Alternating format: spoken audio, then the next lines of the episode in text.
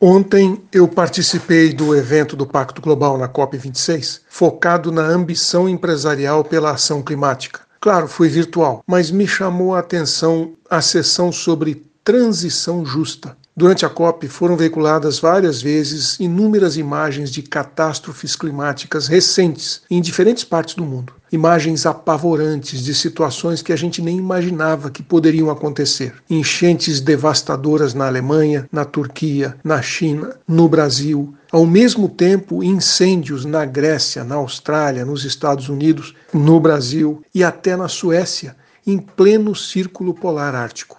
Os cientistas alertam sobre os componentes espirais destes fenômenos, que deverão ser cada vez mais frequentes e ainda mais intensos. Para tentar sobreviver, o planeta precisa cuidar para não extrapolar o aumento de temperatura acima de um grau e meio centígrado, porque as consequências serão extremamente danosas. Acontece que a gente deveria ter reduzido as emissões em 45% nos últimos anos.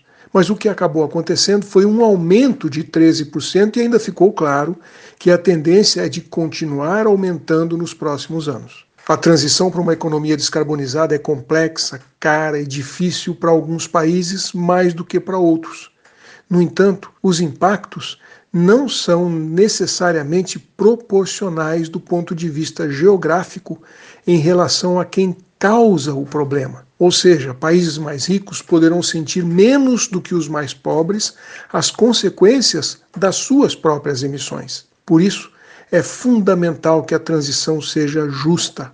E isso só vai acontecer se houver o envolvimento das comunidades, se os consumidores estiverem conscientes dos reais impactos de tudo aquilo que eles consomem, se os bancos efetivamente estabelecerem restrições ou até impedimentos ao financiamento de empresas e atividades que não sejam sustentáveis, se os governantes e líderes políticos entenderem a verdadeira gravidade e urgência desta pauta. No painel do evento, a gente viu depoimentos estimulantes de grandes corporações multinacionais que definiram normativas rigorosas para chegar à descarbonização de suas operações até 2030 e algumas até 2050. No entanto, essas são as empresas que fazem parte do Pacto Global. Já estão conscientes da relevância dessa agenda para o mundo inteiro, para que o planeta continue funcionando.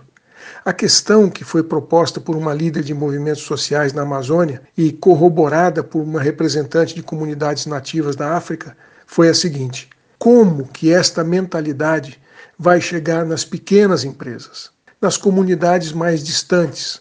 Como será possível envolver gestores de cidades interioranas sem um rápido e expressivo investimento em educação para a sustentabilidade? E quem vai pagar essa conta? Pois é exatamente esta integração de esforços, esta convergência de propósitos e essa divisão de responsabilidades que estamos chamando de transição justa. Não vai ser fácil, mas precisamos desesperadamente alcançar esse resultado. Você já parou para pensar em qual é a fatia deste desafio que te cabe individualmente como habitante temporário do planeta Terra? Pense nisso. Um abraço. Aqui é o Silvio Barros, para a CBN.